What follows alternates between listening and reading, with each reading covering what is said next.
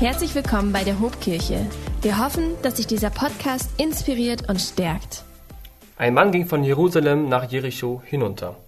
Unterwegs wurde er von Weglagerern überfallen und sie plünderten ihn bis aufs Hemd aus, schlugen ihn zusammen und ließen ihn halbtot liegen. Dann machten sie sich davon. Zufällig kam ein Priester denselben Weg herab. Er sah den Mann liegen, machte einen Bogen um ihn und ging weiter. Genauso verhielt sich ein Levit, der dort vorüberkam und den Mann liegen sah. Er machte einen Bogen um ihn und ging weiter. Schließlich kam ein Reisender aus Samarien dort vorbei. Und als er den Mann sah, hatte er Mitleid mit ihm. Er ging zu ihm, goss Öl und Wein auf seine Wunden und verband sie. Dann setzte er ihn auf sein Reittier brachte ihn in ein Gasthaus und versorgte ihn mit allem Nötigen. Am nächsten Morgen nahm er zwei Denare aus seinem Beutel und gab sie dem Wirt. Sorge für ihn, sagte er. Und sollte das Geld nicht ausreichen, werde ich dir den Rest bezahlen, wenn ich auf der Rückreise hier vorbeikomme. Kennst du diese Momente, an denen dir auffällt, dass manches in dieser Welt einfach verkehrt läuft und du den Glauben an die Menschheit verlierst? Die Hände über den Kopf schlägst, weil Dinge einfach falsch und verkehrt sind? Zum Beispiel, wenn du mit dem Auto zum Kreisel fährst und die Leute nicht rausblinken, dafür aber reinblinken? Falls du das nicht wusstest, das ist verkehrt. Oder ganz schlimm ist es, wenn die Klopapierrolle falsch rum eingelegt wurde, so dass man krampfhaft das Blatt nach oben abreißen muss. Das ist verkehrt. So ist es richtig. Glaubst du mir nicht? Laut einem Patent aus dem Jahr 1891 soll das Ende einer Toilettenpapierrolle nach außen gedreht sein, um sie bestmöglich einzusetzen. Das hier ist verkehrt. Sicher hast du auch Dinge, die dich im Alltag irgendwie aufregen. Doch das ist eigentlich nicht das, worauf ich heute hinaus will. Es gibt verkehrte Dinge in dieser Welt, die zum Himmel schreiend sind, wie die weltweite Einkommensschere von Reich und Arm, die immer extremer wird zum Beispiel. Oder die Hungersnot auf der Welt. Jeder elfte Mensch leidet chronisch unter Hunger. Wusstest du das? Während gleichzeitig 13 Prozent der Erwachsenen weltweit übergewichtig sind und möglicherweise auch an deren Folgen erkranken. Durch diese Pandemie wird es voraussichtlich deutlich dramatischer und besonders Kinder leiden darunter. Und während 30, 40 Prozent der produzierten Nahrung nicht verzehrt werden. Sicher kennst du auch weitere Dinge, die völlig falsch laufen, oder? Dinge, über die du dich wirklich aufregen kannst. Jeder hat eine Meinung dazu, was in dieser Welt falsch läuft, was irgendwie verkehrt ist. Und die Liste, wenn man eine anfertigen würde, wäre bestimmt endlos. Und man könnte Gott dafür anklagen, dass er all das so zulässt. Doch liegt das Problem nicht bei Gott, sondern es liegt im Herzen des Menschen. Der Mensch hat ein egoistisches Inneres. Und das führt zu dem, was Gott Sünde nennt. Dieses Wort kennst du bestimmt, oder?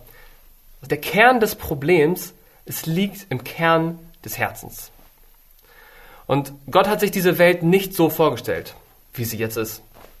Er hat sie anders designt. Sein Gedanke für diese Welt war ein Paradies auf Erden.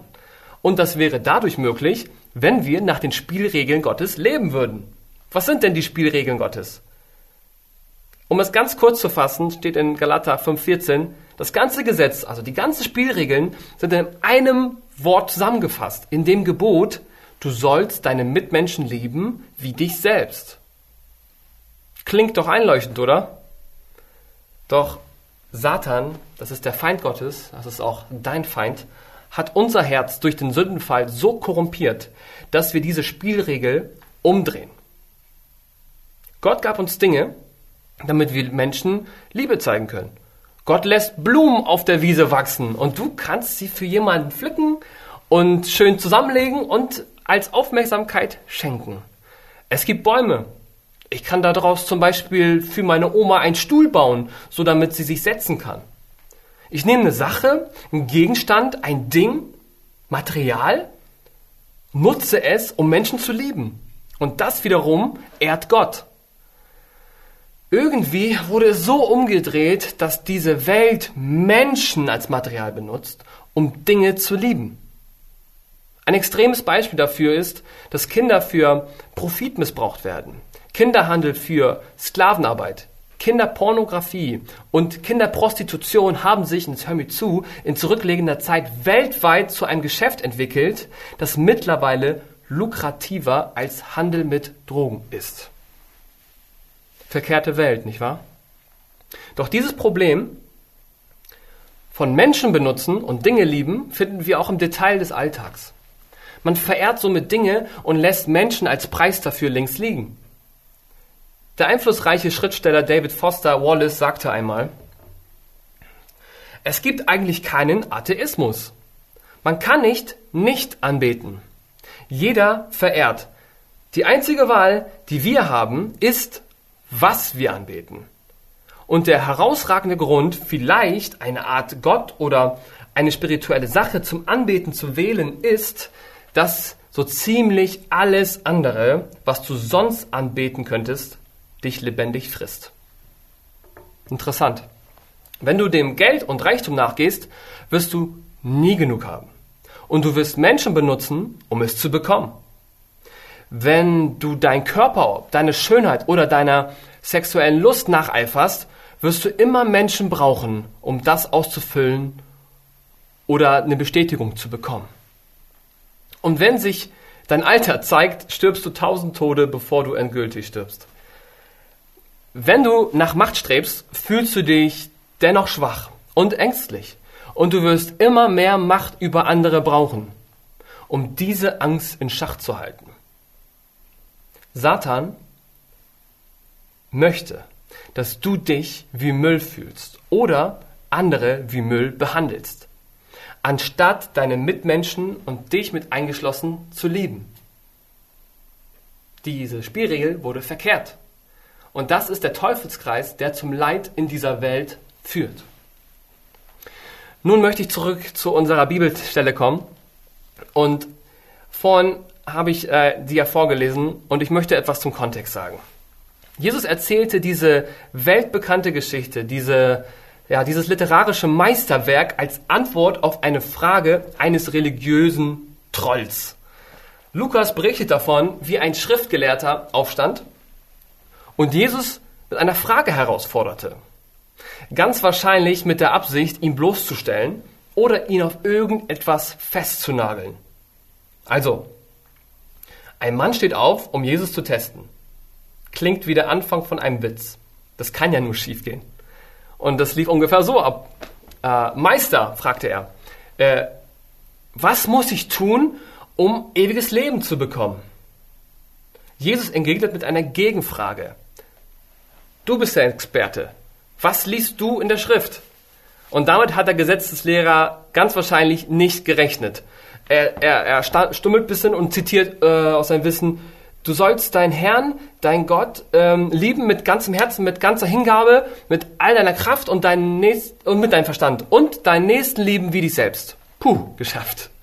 Das war, by the way, die perfekte Zusammenfassung der moralischen Forderungen des Gesetzes. Und Jesus sagt, hey, du hast richtig geantwortet. Respekt. Tu das und du wirst leben. Nicht nur wissen, nicht nur labern, tu das. Und der Gesetzeslehrer war mit seinem Versuch, Jesus in Verlegenheit zu bringen, offensichtlich gescheitert. Stattdessen fühlte er sich jetzt bloßgestellt und versucht sich aus der unangenehmen Situation herauszuwinden. Deshalb fragt er, und wer ist mein Mitmensch? Wer ist mein Nächster, den ich lieben soll? Im Sinne von, okay, aber wer ist denn diese nebulöse Person, die ich lieben soll, wie mich selbst? Es kann ja nicht auf jeden zutreffen, oder? Und daraufhin erzählt Jesus die Geschichte als Setup, um wieder eine Gegenfrage zu stellen. Trotz seines fragwürdigen Motivs ist die erste Frage, die er stellte, wie kann ich ewiges Leben bekommen, eine gute Frage. Es ist in der Tat die wichtigste Frage, die je gestellt oder beantwortet wurde. Und sie beschäftigte viele Menschen, die zu Jesus kamen. Denn das Alte Testament, das versprach nämlich ewiges Leben, ein nie endendes Königreich, in dem die wahren Gläubigen in der Gegenwart Gottes leben und alle göttlichen Verheißungen sich erfüllen.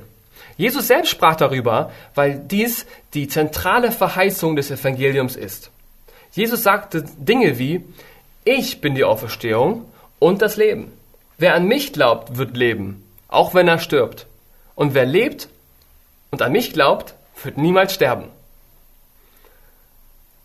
Und dieser Mann, dieser Schriftgelehrte, der das Gesetz kannte, dessen Lebensinhalt es war, das Gesetz Gottes zu studieren, hätte zutiefst bewusst sein müssen oder werden müssen, dass er vor Gott nicht bestehen kann und dass er nicht für dieses ewige Leben geeignet ist. Stattdessen überspringt der Schriftgelehrte diesen kritischen Punkt, Gott perfekt zu lieben, um eine Diskussion vom Zaun zu brechen, wie per Definition nach ein Mitmensch sei oder wer ein Mitmensch sei. Wer ist denn hier mein Nächster? Was soll das überhaupt bedeuten? Und die damalige Interpretation war, dass man seinen Bruder lieben und seinen äh, Feind hassen soll. Doch das nimmt dem Gebot alle Schärfe. Denn wenn man seinen Feind hassen darf, kann man sich der Verpflichtung, jemanden zu lieben, einfach dadurch entziehen, dass man ihn zu seinem Feind erklärt. Nach dieser Auffassung ist man weder gesetzlich noch moralisch dazu verpflichtet, irgendwen zu lieben, den man nicht wirklich lieben will. Ich habe euch ein Gemälde mitgebracht, das mein Onkel nachgemalt hat. Es hing immer im Flur meines Elternhauses und ich habe es oft angeschaut. Kannte die Geschichte. Und Jesus wählte für das Gleichnis die Straße von Jerusalem nach Jericho, die auch als der blutige Pfad bekannt war. Und der Höhenunterschied zwischen Jerusalem und Jericho beträgt ganze 1200 Meter. Und die etwa 27 Kilometer lange Straße führt die ganze Zeit abwärts durch kahles, bergiges und sehr raues Gelände. Ein großer Teil der Strecke ist von Höhlen und massiven Felsblöcken umsäumt, die Verbrechern, Räubern ideale Verstecke bietet. Es ist immer noch eine gefährliche Straße. Und in der Geschichte, die Jesus erzählt, passiert genau das, was zu erwarten war. Ein Mann der allein auf dieser Straße unterwegs war, wurde von einer Bande besonders brutaler Räubern überfallen. Sie nahmen ihn alles, schlugen ihn zusammen, brutal zusammen, ließen ihn in dieser Wüstenstraße zum Sterben zurück. Unvorstellbar, wozu Menschen fähig sind, nicht wahr? Und an diesem dramatischen Punkt dieser Geschichte lässt Jesus einen Hoffnungsfunken aufglimmen. Zufällig kam ein Priester denselben Weg herab, weil es war nicht vorauszusehen, dass Hilfe kommt. Und hier kommt ein Diener Gottes, jemand, der für das Volk im Tempel Opfer bringt, ein frommer Mann, der ein Paradebeispiel am Mitgefühl sein sollte. Wahrscheinlich kommt er gerade erst von seinem Dienst zurück. Er repräsentiert die Creme de la Creme der Menschheit. Er würde wissen, dass er seinen Nächsten wie sich selber lieben soll. Doch dieser Hoffnungsfunken war schnell erloschen. Als der Priester den verletzten Mann sah, machte er, so steht es in meiner Bibel, einen Bogen um ihn und ging weiter. Hey, die Straße, die war nicht so riesig, die war, die war relativ äh, ja, schmal. Er musste fast über ihn steigen. Er wechselte hinüber zur anderen Seite und ließ seinen Mitmenschen links liegen. Vielleicht auch deswegen, weil er möglicherweise seinen Job verlieren könnte weil er eine vermeintliche Leiche berührt oder sich mit Blut verunreinigt. Lieber schnell weg hier, dachte er sich wohl.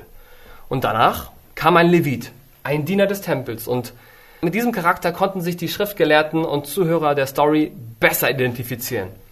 Jetzt kommt einer von uns, einer, der nicht so abgehoben ist wie dieser weltfremde Priester, der wird ihm helfen. Dennoch tat der Tempeldiener dasselbe wie der Priester, nämlich nichts. Sobald er das hilflose Opfer dort liegen sah, wechselte er auf die andere Straßenseite. Vielleicht hat er gedacht, hey, dieser Halbtote könnte nur eine Attrappe, ein, ein Lockvogel sein und die Verbrecher warten bestimmt nur darauf, dass ein Typ wie ich, ein gütiger Mensch wie ich zu ihm kommt und ihm hilft. Die wollen sich da noch nur äh, an mir vergreifen. Und außerdem hat der Halbtote es ja vielleicht verdient und Gott hat es ja auch irgendwie zugelassen, oder? Und so hat er sich es vielleicht irgendwie zusammengereimt der Levit und der, der, Priester, sie hörten, lasen und wussten um die Gebote. Sie hatten einen großen theologischen Wasserkopf. Doch die Gelegenheit, ihren Glauben in die Tat umzusetzen, verpassten sie. Sie wussten von Gott, aber ihre Herzen waren sehr weit weg von ihm. Nun, man könnte jetzt den Kopf wegen den beiden empört schütteln, die Bibel mit moralischer Überlegenheit zuklappen und verkehrte Welt schimpfen. Aber wenn man das tut, hat man die volle Botschaft nicht begriffen. Dass Jesus nun den Samariter ins Spiel bringt, ist eine unerwartete Wendung, ein Plot-Twist. Der Samariter war ebenso wie der Mann, der zusammengeschlagen und ausgeraubt wurde, allein unterwegs. Also gefährlich. Er betrat den Schauplatz des Geschehens, sah den Halbtoten und hatte Mitleid mit ihm. Das Opfer des Raubüberfalls war ein Jude und das war den Zuhörern Jesu völlig klar. Und nach ihrer Meinung war ein Samaritaner vermutlich der unwahrscheinlichste Beistand, mit dem ein jüdischer Reisender in der Not hätte rechnen können. Sagen wir mal, Juden und Samaritaner konnten sich gegenseitig eher semi-leiden. Sie konnten sich nicht so gut riechen, um das mal ganz freundlich auszudrücken. Jüdische Reisende, die nach Galiläa wollten, benutzten die Straße von Jerusalem nach Jericho eben deshalb, weil sie Samarien umgehen wollten. So groß war ihre Antipathie. Und die Zuhörer denken sich vielleicht, boah, oh was, ein Samaritaner sieht einen wehrlosen Juden auf der einsamen Wüstenstraße. Wird er die Gelegenheit nutzen? Er wird doch nicht. Er wird ihm doch jetzt nicht. Fragen sich die Zuhörer möglicherweise. Er wird ihm doch nicht den Rest geben. Nein, als er den Verletzten sah, hatte er Erbarmen mit ihm. Wann hattest du das letzte Mal dieses Gefühl? Das Wort Erbarmen stand von Darm. Und eigentlich bedeutet es so viel wie sein Magen drehte sich um. Der Magen dreht sich um, weil man so mitfühlt. Er sah nicht einen Feind am Boden, sondern sich selbst. Empathie setzt bei ihm ein und er versetzt sich in die Lage des anderen, ob Jude oder nicht Jude. Er stieg von seinem Reittier, nahm Wein, um die Wunde zu desinfizieren, und Öl, um den Schmerz zu lindern. Er hob ihn auf sein Reittier und machte sich auf den Weg. Sie tauschten ihre Plätze. Und so brachte er ihn in eine Herberge und dort pflegte er ihn. Er mietete ein Zimmer, ließ ihn dort nicht allein. Er versorgte ihn weiter mit allen Nötigen. Und am nächsten Tag trug er zwei Denare, das genügt für zwei Monate Unterkunft und Verpflegung in dieser Herberge, das ist also eine Menge Kohle, und stellte ein Blankoscheck aus. Er sagt zu dem Wirt, sorge für ihn. Und sollte dieses Geld nicht ausreichen, werde ich dir den Rest bezahlen, wenn ich auf der Rückreise hier wieder vorbeikomme. Und der Samaritaner hatte den Juden nie zuvor gesehen. Er wusste nicht, wie der Reisende in diese bedrohliche Situation geraten war. Vielleicht hatte er selbst versucht, äh, jemanden auszurauben. Oder er hat es sich selber verschuldet. Er fragte nicht, wer ist dieser Mann, dass er meine Liebe verdient? Er fragte nicht, wie der Schriftgelehrte, wer ist denn mein Mitmensch? Nein, er wurde zum Mitmensch. Was meinst du? fragt Jesus dann abschließend den Gesetzeslehrer. Wer von den dreien hat an den, der den Weglagerern in die Hände fiel, als Mitmensch gehandelt? Und er antwortete, ja, der, der Erbarm mit ihm hatte und ihm geholfen hat. Da sagte Jesus zu ihm, dann geh und mach es ebenso. Öffentlich beschämt durch seinen vergeblichen Versuch, ein Wortgefecht mit Jesus zu gewinnen, verschwindet der namenlose Schriftgelehrte einfach von der Bildfläche und wir hören nie wieder von ihm. Jesus wollte ihn mit dieser Story nicht dazu motivieren, ein guter Mensch zu sein, ein besserer Mensch zu sein, sondern einen Spiegel vorhalten, in dem er erkennt, dass er kein guter Mensch ist. Jesus macht unmissverständlich klar, dass seine Stellung als religiöser Leiter ihn nicht im geringsten für ewiges Leben qualifiziert. Und hier möchte ich dich mal fragen. Wie bist du unterwegs? Kennen Menschen dich als jemanden, der regelmäßig in die Kirche geht und auch eine Meinung zu dem ein oder anderen Thema hat?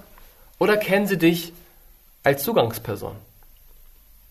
Wie ist es bei dir, bei deinen Kameraden, Kollegen, Freunden, Familien, Nachbarn? Bist du bekannt als religiöser Mensch oder als jemand, der vertrauensvoll und hilfsbereit ist? Um was in deinem Leben machst du einen Bogen, obwohl du weißt, dass du es eigentlich nicht tun solltest? Achtest du mehr auf deinen Ruf als auf deine Mitmenschen, der Jesus braucht? Oder kann es sein, dass deine religiöse Blase ein Hindernis für dich geworden ist? Hast du überhaupt Menschen in deinem Umfeld, denen du Jesus bezeugen kannst? Was lässt dich zurückschrecken, Liebe zu zeigen? Weißt du, wir finden immer Gründe, etwas nicht zu tun.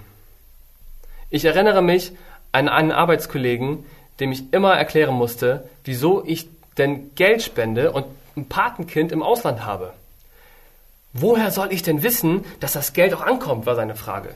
Was ist, wenn das irgendwie gar nicht richtig an der richtigen Stelle ankommt und so weiter und so fort. Das war immer sein Argument.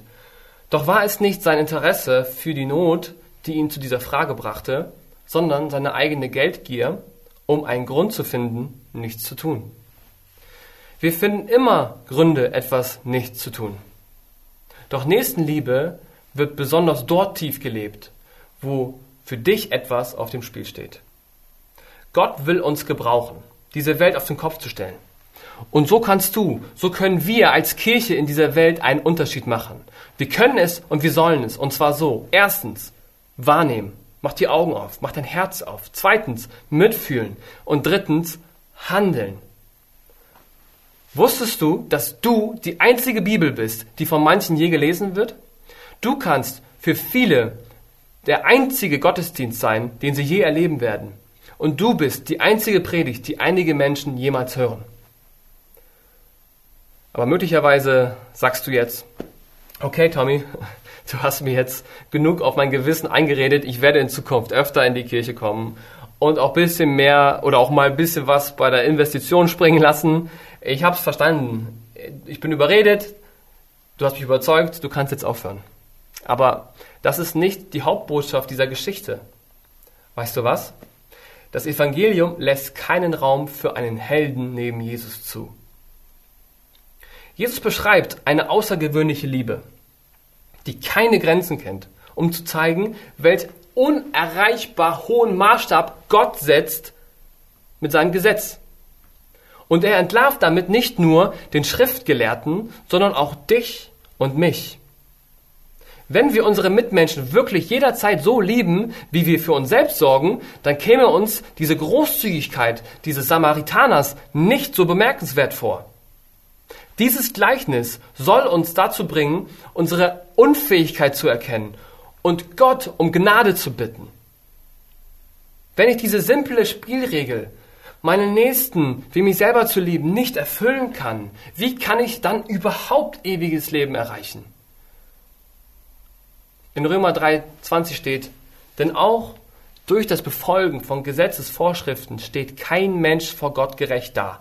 Das Gesetz führt vielmehr dazu, dass man seine Sünde erkennt.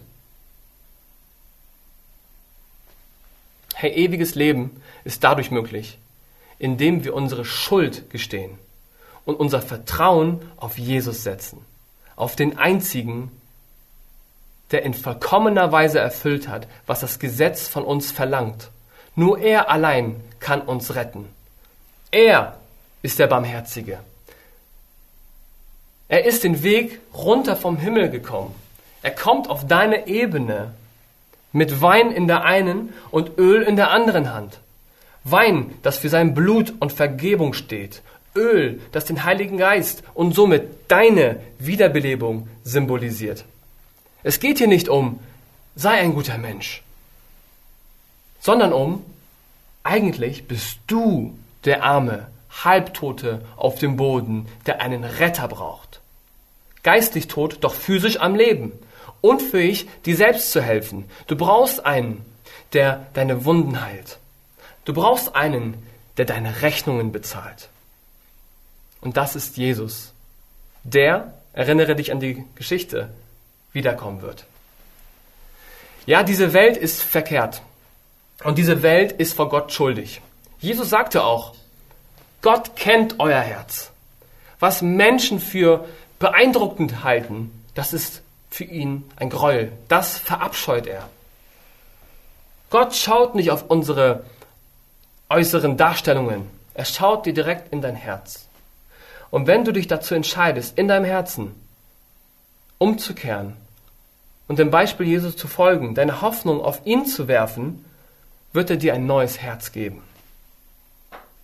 Dann wirst du ihn mit deinen Lippen bekennen und dein Herz wird nicht weit weg von ihm sein, sondern sein Herz wird in dir schlagen. Wenn du umkehren und das ewige Leben geschenkt bekommen möchtest, dann kannst du jetzt mit mir beten und mir nachsprechen. Jesus, ich habe erkannt, dass du der Barmherzige bist. Ich brauche deine Hilfe. Ich brauche deine Rettung. Bitte, Gott, vergib mir meine Schuld und mach mich wieder neu.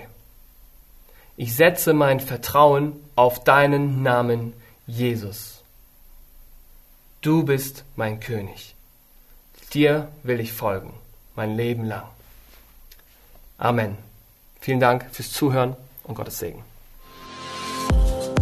Wenn dich dieser Podcast gesegnet hat, würden wir gern deine Geschichte hören. Schreib uns doch unter hallo@ho.de oder noch besser, schau einfach mal persönlich bei uns vorbei. Wir freuen uns auf dich.